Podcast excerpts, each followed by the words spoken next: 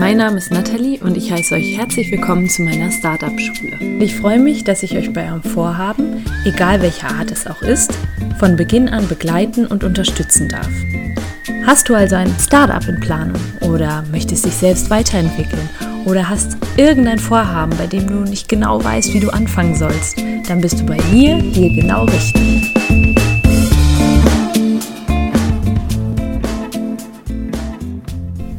So, nachdem ich jetzt eine kleine Einleitung gegeben habe, ihr mich ein bisschen besser kennt und ihr wisst, wieso ich diesen Podcast mache und was dieser genau beinhalten wird, möchte ich heute in der ersten richtigen Folge über den Drang, etwas Neues zu starten, sprechen und euch erklären, wieso aller Anfang so schwierig ist und wieso Kreativitätstechniken da Abhilfe schaffen können.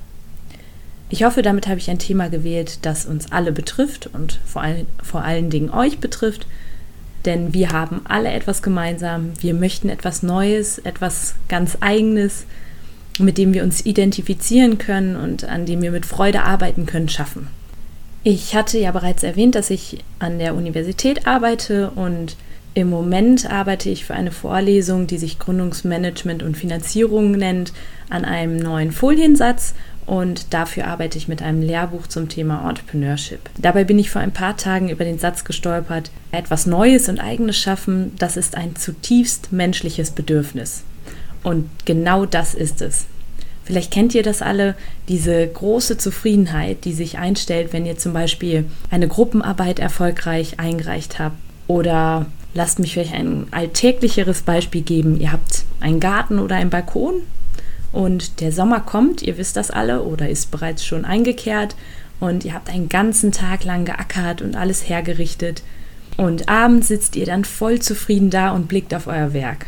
Das sind natürlich jetzt kleinere Beispiele mit dem Garten, dem Balkon oder der Gruppenarbeit, vielleicht in der Uni oder in der Schule oder vielleicht auf der Arbeit. Und es ist etwas schwierig, dieses Gefühl, dieses Fünkchen an Freude und Begeisterung, das da in einem entsteht, in Worte zu fassen. Aber ich denke, dass ihr alle bei mir seid, wenn ich von diesem Gefühl spreche, das sich einstellt, wenn ihr etwas Eigenes, etwas Eigenes Neues angegangen seid. Und jetzt stellt euch erst vor, wenn ihr etwas Eigenes Neues in eurem Leben erschafft, das ihr dann dauerhaft bearbeitet. Aus dem Fünkchen wird dann ein ganzes Gefühlsfeuerwerk. Und um euch noch einmal klarzumachen, dass ich dieses Neue nicht in einem eigenen Unternehmen ausdrücken muss, möchte ich gerne eine Aussage der Autoren des Lehrbuches, von dem ich bereits gesprochen habe, heranziehen. Sie sagen, dass Unternehmensgründung vielleicht nicht etwas für jedermann ist, dass Sie aber davon überzeugt sind, dass viel mehr Menschen als bisher unternehmerisch tätig sein könnten.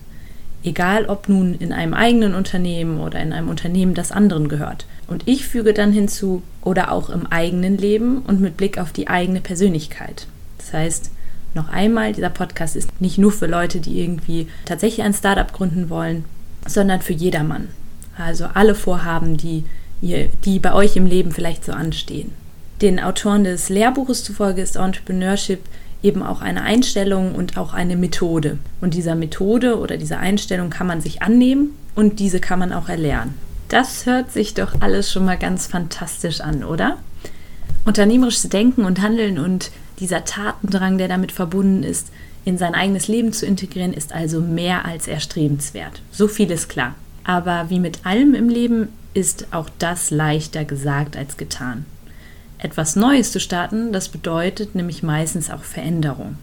Und wie ihr vielleicht wisst, Veränderung kostet in der Regel Mut. Und bevor wir diesen allerdings aufbringen, fahren wir meistens lieber im Alten, auch wenn wir wissen, dass wir das eigentlich gar nicht mehr wollen. Warum ist das so? Wenn man sich die Spezies Mensch ansieht, macht das auch vollkommen Sinn, denn Hirnforscher sind schon lange einig, dass der Mensch ein großes Maß an Konzentration und Aufmerksamkeit braucht, um bewährte Verhaltensweisen und Gewohnheiten loszulassen. Das wiederum sind für das Gehirn aber hohe Energiekosten. Und klar, man kennt den Spruch, Menschen sind Gewohnheitstiere. Absolut. Das kennen wir alle aus unserem Leben. Wir machen etwas schon ewig lange und kennen es auch nicht anders und dann ist das manchmal viel zu viel Aufwand, das zu verändern. Veränderung ist dann manchmal einfach zu anstrengend. Hinzu kommt natürlich, dass der Mensch die Einhaltung von Routinen mit körpereigenen Belohnungsstoffen belohnt.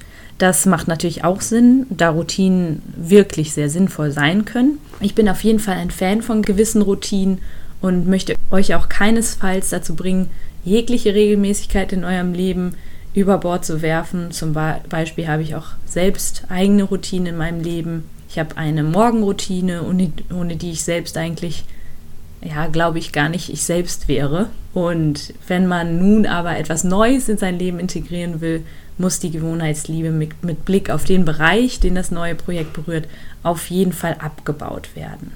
Also nicht jegliche Routine ist schädlich, sondern einige, und zwar in den Bereichen, die ihr angehen wollt. Ein weiterer Punkt, der einen manchmal wirklich extrem behindern kann, ist die Angst. Wir haben alle Angst vom Scheitern. Das hatte ich in der Einleitung, wenn ihr sie gehört habt, auch bereits ausgeführt. Und auch Risiko ist für uns eher etwas Unangenehmes. Und in Entscheidungssituationen lassen sich die meisten Menschen von der Furcht vor dem Scheitern viel stärker beeinflussen als von der Freude auf und dem, der Aussicht auf Erfolg. Das ist auch völlig normal, völlig menschlich. Zum Beispiel sagte einmal ein amerikanischer Soziologe, Richard Sennett, zum Scheitern, dass das sozusagen das große Tabu der Moderne ist. Bei uns gibt es kaum eine Kultur des Scheiterns, das Scheitern etwas, was nicht erstrebenswert ist. Und vor allem bei uns in Deutschland, da können wir auf jeden Fall ein Liedchen von singen. Wir bleiben lieber in unserer Komfortzone. Ich möchte aber damit Schluss machen. Also ich möchte das nicht mehr. Ich finde, diese Kultur des Scheiterns ist wichtig. Wir sollten es wagen zu scheitern, denn wer nicht wagt, der nicht gewinnt. Ihr kennt den Spruch. Und ich denke mir auch, es kann auch irgendwie einfach nicht sein. Mir ist es gerade gestern nochmal klar geworden, ich will euch das an einem Beispiel verdeutlichen. Ich hatte in meiner Vorlesung einen Gastdozenten. Vielen Dank hier an der Stelle nochmal an Guido Beck von Beck Design. Es ist eine Top-Werbeagentur aus Bochum. Guido kenne ich noch aus dem Businessplan-Wettbewerb, an dem ich teilgenommen hatte. Und ich hatte ihn in unsere Vorlesung geholt, da ich ihn und seine Erfahrungen sehr, sehr schätze und damals hatte ich ein Seminar bei ihm belegen dürfen, das mich absolut inspiriert hat. Er konnte damals auf jeden Fall Einblicke in die Praxis geben aus der Realität, was ich ja immer sehr wichtig finde. In jedem Fall war es nun gestern diese Vorlesung und Guido hatte eine etwas unkonventionellere Aufgabe ausgepackt. Man sollte beschreiben, welche Werte und ja, welche Eigenschaften man besonders an der besten Freundin oder dem besten Freund schätzt, denn das kann man hinterher dann mit einer Markenbildung oder dem Marketing in Verbindung bringen. Und dann sollten die Studierenden sich eben Notizen machen. Und hinterher hat er dann natürlich gefragt, wer möchte denn den Anfang machen, wer möchte die, die aufgeschriebenen Dinge vortragen. Naja, und keine einzige Hand. Also das kann man sich gar nicht vorstellen. Keiner hat sich gemeldet. Es war eine kurze Stille. Und ich muss echt sagen, ich kann es meinen Studierenden nicht einmal vorwerfen, denn als ich dann ja mir sozusagen oder den Mut gefasst habe und gesagt habe, als Dozentin mache ich dann jetzt einfach mal den ersten Schritt, da ist mein Gesicht wirklich rot wie eine Tomate geworden. Also ich, mir war das so unangenehm irgendwie und das kann man sich gar nicht vorstellen. Und als Guido dann auch noch sagte, in den USA wäre das jetzt absolut anders, da war mein Entschluss gefasst die Ängstlichkeit der Menschen und mich natürlich eingeschlossen, abbauen zu wollen. Und dieser Entschluss ist mit diesem Punkt ins Unermessliche gewachsen. Und da bin ich auch schon beim ersten Schritt hin zum Neuanfang. Wir müssen weg von der Angst, absolut. Hinein in das Machen. Einfach machen, ohne Bedenken, ohne Zweifel. Also das nächste Mal, wenn so eine Frage in der Vorlesung käme, ich würde alle Ängste über Bord werfen und sagen, es ist mir ganz egal, welche Zweifel da jetzt aufkommen. Ich melde mich und es ist auch völlig in Ordnung, was ich da sage.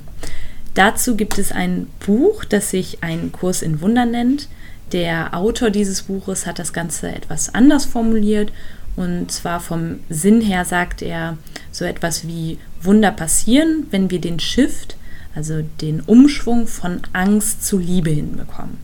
Ich habe ja gerade gesagt, dass wir in Aktion kommen müssen und hier lässt sich dieses Zitat wunderbar auf das, was ich gesagt habe, übertragen.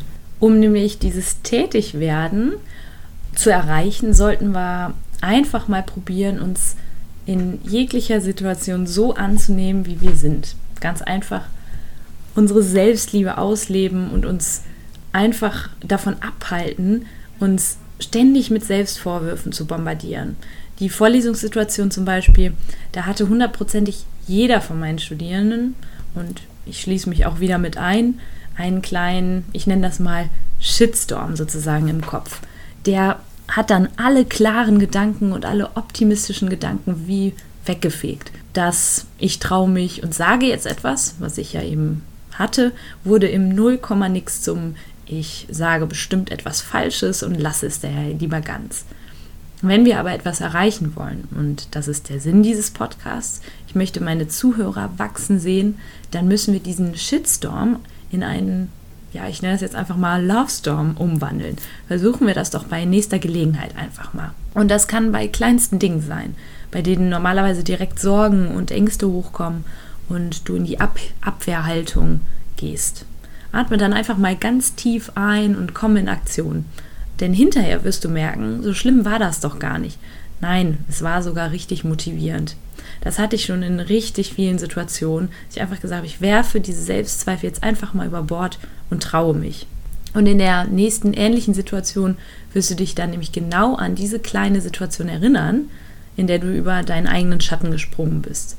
Ein Beispiel wäre, du stehst in der Schlange vor der Eisdiele und siehst jemanden mit einem super T-Shirt. Normalerweise würdest du ja im Köpfchen sozusagen deinen Sturm wirbeln hören, nicht nachfragen, das findet die Person bestimmt total aufdringlich. Sie wird dir eh nicht sagen, wo sie das Shirt gekauft hat und überhaupt, was wird meine Begleitung vielleicht über mich denken. Da muss ich ja natürlich auch zugeben, dass jemand anders auch toll aussieht. All diese Gedanken, ich glaube, wir kennen sie alle. Naja, und äh, probier es dieses Mal einfach mal folgendermaßen.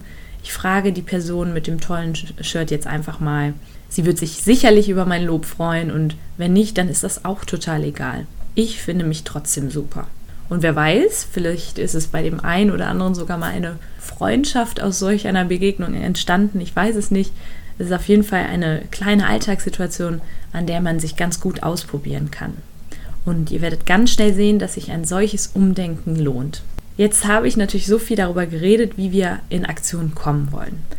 Vielleicht wisst ihr ja aber noch gar nicht, mit was ihr in Aktion kommen wollt und was ihr vielleicht in eurem Leben verändern wollt. Egal, was man so neu startet, am Anfang, da steht ja immer irgendwie eine Idee, ein kleiner Geistesblitz. Okay, das muss ich jetzt vielleicht revidieren. Meistens ist es eben kein Geistesblitz, sondern ein ganz systematisches Reflektieren der eigenen Möglichkeiten. Viele Menschen nutzen da sogenannte Kreativitätstechniken, um dem Geist auf die Sprünge zu helfen, um den Geist dazu zu bringen, einen Geistesblitz zu entwickeln. Ich würde euch nun also bitten, nach der Folge einfach mal Stift und Zettel zur Hand zu nehmen, vielleicht sogar Freunde, Familie dazu zu holen, bei einem Glas Wein oder zum Frühstück. Und ja, ich kann euch sagen, kreativ sein, das klappt in Gruppen meistens noch viel, viel besser und dann einfach mal verschiedene Techniken auszuprobieren. Es gibt an die 100 Kreativitätstechniken, die ich natürlich nicht alle heute erläutern kann. Ein paar kennt ihr sicherlich auch in anderen Kontexten schon und sind euch schon untergekommen und habt ihr vielleicht schon ausprobiert. Ich habe mir hier einfach mal die Techniken herausgesucht, die ich selbst gut finde und die ich meinen Studierenden dieses Semester auch an die Hand geben durfte. Wir hatten eine Veranstaltung gleich zu Beginn der Vorlesung zum Thema Ideenfindung, ausschließlich Ideenfindung, da eben auch einige Studierende dort saßen, die noch keine Geschäftsidee hatten. Die Vorlesung heißt allerdings von der Idee zur Gründung und ich möchte die Studierenden auch hier von der Idee zur Gründung begleiten und da dachte ich mir, macht das einfach nur Sinn, zunächst einmal Impulse zur Ideenfindung zu geben. Eine super Methode, die ich jetzt schon jahrelang eigentlich anwende, um Veränderungsbedarf in meinem Leben oder mal wieder eine neue Geschäftsidee zu ermitteln, ist das sogenannte Ideentagebuch. Nimm dir ab jetzt einfach mal eine Woche lang Stift und Büchlein mit, immer in der Tasche haben. Kann ja auch ein kleines Büchlein sein, damit es nicht so schwer ist. Und packe es bei jeder Gelegenheit aus. In jeder Gelegenheit, die dir irgendetwas Neues, Außergewöhnliches aufzeigt oder dir fällt irgendwas Außergewöhnliches auf. Zum Beispiel kann das etwas sein, das dich total nervt. Im Alltag hat man das ja häufiger. Und hier kannst du jetzt überlegen, ist das A etwas, das du ändern willst oder ist das B etwas, zu dem du deine eigene Einstellung ändern möchtest? Ihr glaubt gar nicht, wie lang diese Liste werden kann, wenn man mal eine Woche mit so einem Tagebuch rumläuft. Und hinterher ist bestimmt irgendetwas dabei, für das es sich lohnt, den inneren Schweinehund zu überwinden, diese Selbstzweifel über Bord zu werfen und das Ganze anzugeben. Die zweite Methode ist die sogenannte Disney-Methode, da sie etwas mit den Disney-Charakteren zu tun hat. Und eben auch viel mit dem inneren Kritiker, diesem Shitstorm im Kopf. Ihr nehmt nämlich mit Blick auf eine bestimmte Idee oder vielleicht erst mit Blick auf einen noch recht groben Gedanken drei verschiedene Rollen ein. In der ersten Rolle habt ihr einen inneren Kritiker, der abgestellt ist. Also ihr habt gar keinen inneren Kritiker hier in dieser Rolle. Ihr seid verrückt, frei und völlig ungebunden. Die Möglichkeiten hier sind unbegrenzt. Ihr spielt jegliche Möglichkeiten, zum Beispiel eine Sache aus eurem Ideentagebuch zu verändern, durch und dabei ganz ohne Rücksicht auf Verluste. Da könnt ihr wirklich ganz für euch einfach mal verrückt Brainstorming machen.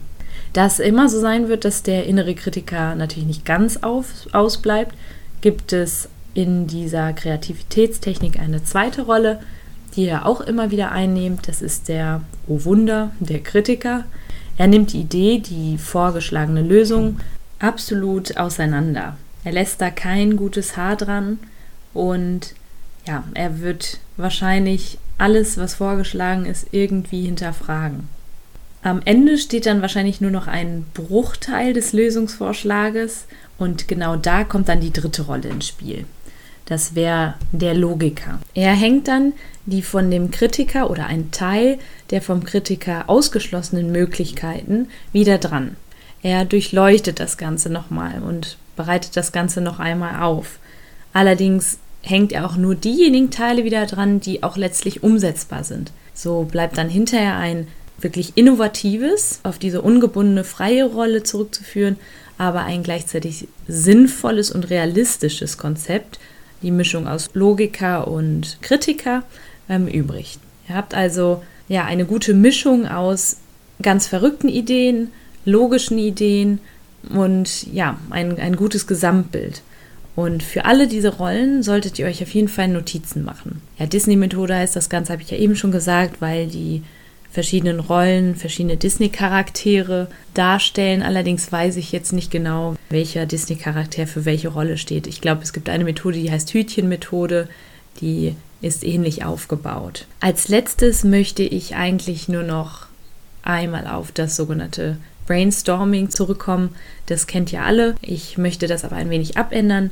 Ich glaube, ich muss aber an sich nicht mehr erklären, was Brainstorming ist. Und ich bin der Meinung, dass schon die kleinsten Änderungen an dieser Methode einen enormen Unterschied machen können. Mache also hier erst einmal ein ganz gewöhnliches Brainstorming, schreib alles auf, was dir in den Kopf kommt zu einem bestimmten Thema, zu dem Thema, was du dir vielleicht in deinem Ideentagebuch herausgesucht hast und nimm dann einfach mal einen Perspektivwechsel vor. Du fragst dich dann ganz einfach mal, was würde jetzt Person A, B, C am besten haben diese Personen verschiedene Perspektiven, verschiedene Berufe, Lebensläufe, Positionen, also ganz verschiedene per Personentypen. Und frag dich jetzt einfach mal, was würde die, diese Person ABC in deiner Situation tun und mit Blick auf den Umstand, den du ändern willst, tun. Und hier kannst du auf jeden Fall Vorbilder rauskramen. Ich bin ein Riesenfan von Vorbildern. Ich selbst lese wirklich unglaublich viele Biografien oder Werke von Menschen, die mich irgendwie beeindrucken Zuletzt habe ich ein Buch von Oprah Winfrey gelesen. Sie ist absolut so ein Mensch, denn ich habe dann immer so das Gefühl, dass ich diese Person gut kenne und kann sie dann auch in meine eigene Lösungsfindung mit, mit einbeziehen.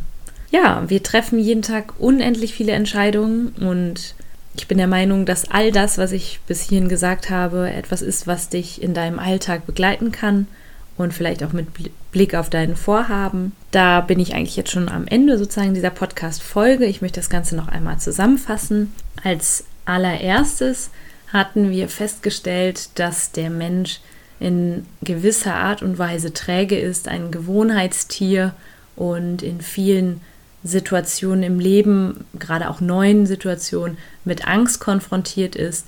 Das ist natürlich und ich glaube, das kennt jeder von uns und ist auch überhaupt nicht ja, sollte man einem oder sich selbst auch überhaupt nicht zum Vorwurf machen, sondern gucken, was eigentlich fehlt. Das ist nämlich der zweite Punkt. Und da fehlt dann oft das ins, in Aktion kommen, das Tätigwerden, da die Angst oftmals so überwiegt, dass wir es einfach beim Alten belassen. Es wäre ja auch viel zu anstrengend, etwas zu ändern. Und genau das möchte ich ändern. Ich möchte diese Angst besiegen. Ich möchte Menschen ins Tätigwerden bewegen oder zum Tätigwerden animieren. Ich versuche das auch tagtäglich selbst zu machen und hoffe, dass ihr da bei mir seid, dass ihr auch Lust habt, euer Vorhaben jetzt endlich anzugehen. Und der dritte Punkt ist dann natürlich, wie macht man das Ganze? Klar, wir hatten gesagt, die inneren Zweifel ablegen, einfach mal den inneren Schweinehund besiegen, einfach mal machen. Das ja, hört sich immer so leicht an, ist aber wirklich gar nicht mal so einfach, wenn man das mal genauer betrachtet. Ich denke, dass man hier in kleinen Schritten vorgehen muss. Und diese kleinen Schritte werden sich hinterher zu einem großen, tollen Ergebnis summieren. Und als viertes heißt es dann auch erstmal etwas zu finden, was man ändern möchte, etwas Neues anzugehen, für das man dann auch hinterher richtig brennt. Und hier hatte ich gesagt, dass man nachhelfen kann mit verschiedensten Techniken, mit Kreativitätstechniken, die eben auch auf diesen Bereich anwendbar sind und da hatte ich drei verschiedene genannt, dies das Ideentagebuch, die Disney-Methode und das etwas abgewandelte Brainstorming. Ich hoffe, das hat euch geholfen, vielleicht euch auch ein bisschen einen Impuls gegeben, dazu jetzt einfach mal anzufangen.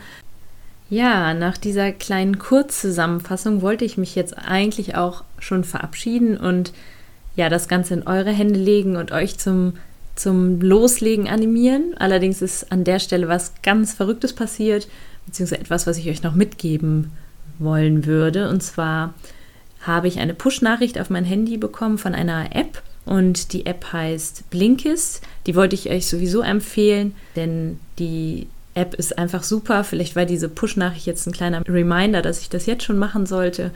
Jedenfalls werden euch von der App Fachbücher vorgeschlagen, beziehungsweise könnt ihr nach bestimmten Büchern suchen, die euch interessieren und die ihr dann als Kurzzusammenfassung mit den wichtigsten Punkten vorgelesen bekommt, beziehungsweise lesen könnt. Also ihr könnt es als Audiodatei abspielen, ihr könnt es aber auch selbst lesen und da sind wirklich von verschiedensten sehr interessanten Büchern die wichtigsten Punkte zusammengefasst.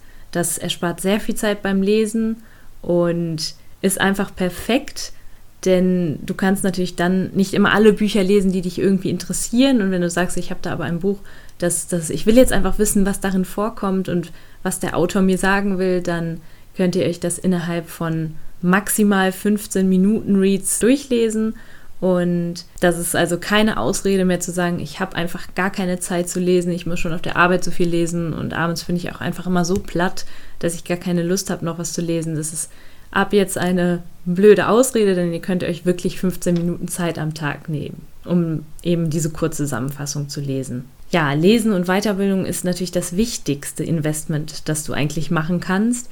Das habe ich jetzt auch gerade wieder bei dem Entrepreneur schlechthin gelesen, und zwar Matthew Mockridge, ein toller Podcaster, der super Insights gibt, sehr viele Business-Tipps auch gibt und er sagt eben, dass nur zehn Minuten am Tag schon ausreichen, um auf das Jahr hochgerechnet oder auf den Monat hochgerechnet erst einmal und dann auf das Jahr hochgerechnet ausreichen, um eine enorme Anzahl an Büchern zu lesen. Naja, das war aber eigentlich gar nicht das, was ich euch erzählen wollte. Jetzt bin ich total vom Thema abgekommen. Ich wollte euch ja eigentlich erzählen von dem Buch, das mir per Push-Nachricht vorgeschlagen worden ist. Und zwar trägt das den Titel Hardcore Self-Help F Sternchen, Sternchen, Sternchen Anxiety. Und ich fand das irgendwie total verrückt, da ich ja heute über das Thema Angst gesprochen habe, über das Thema Selbstzweifel, wie, wie man damit in bestimmten Situationen umgehen kann. Und ja, fand das in dem Zusammenhang irgendwie ja, ganz spannend, dass mir das direkt vorgeschlagen worden ist. Naja, ihr könnt jetzt sagen, dass das auf meine Daten, die ich ins World Wide Web geschossen habe, zurückzuführen ist. Aber ich glaube da jetzt einfach mal an Zufall. Jedenfalls wird hier beschrieben, was man bei Äxten machen kann. Der Autor bezieht sich zwar auf Angstpatienten, allerdings können diese Tipps auch auf alltägliche Ängste übertragen werden. Er nennt verschiedene Techniken, die sofort Abhilfe schaffen und auf Platz 1 befindet sich die Atmung. Das ist das Power-Tool schlechthin meiner Meinung nach. Ihr müsst es unbedingt mal ausprobieren. Die nächste Situation, die dich irgendwie übermannt, einfach mal mit der Atmung beginnen. Bei mir war das zuletzt ein Pitch, eine Kurzpräsentation meiner Forschungsbestrebungen. Ich musste das vor meinen Kollegen und meiner Chefin präsentieren. Und in solchen Situationen tendiert man manchmal dazu, hektisch zu werden. Und dann leidet natürlich auch die Atmung. Die wird viel flacher, viel schneller. Und jetzt ist mein Tipp und auch der Tipp des Autors des Buches, das ich euch gerade vorgeschlagen habe oder es mir vorgeschlagen worden ist, das nächste Mal einfach tief in den Bauch hineinatmen und sich einfach nur auf den Atem konzentrieren. Denn die meisten von uns sind überhaupt nicht multitaskingfähig. Das wird zwar immer so beschönigt und gesagt, es ist toll, wenn man Multitasking beherrscht. Dazu sind wir aber einfach nicht gemacht. Und in solchen Situationen passiert dann Folgendes, also wenn du dich auf deinen Atem konzentrierst, die Konzentration wird auf die Atmung gelenkt und lenkt dadurch von diesem eigentlichen Angstimpuls ab. Also die Blockade im Kopf kann sich lösen und du kannst viel klarer denken und wirst dadurch auch bessere Leistungen bringen. Wenn es jetzt also heißt, deine Idee oder dein Vorhaben anderen vorstellen möchtest und das Ganze angehen möchtest und du merkst irgendwie, wie du nervös wirst, dann denk einfach mal an deine Atmung. Das ist absolut wichtig. Das holt dich runter und wird auf jeden Fall sofortige Abhilfe schaffen. Ja, ich bin gespannt, was ihr dazu zu sagen habt. Insgesamt hoffe ich sehr, dass es euch gefallen hat und ich freue mich natürlich, wenn ihr auch in die nächsten Folgen reinhört. Ich denke, dass ich ein Interview durchführen werde und ihr könnt auf jeden Fall gespannt sein. Bis dahin, alles Liebe, eure Natalie.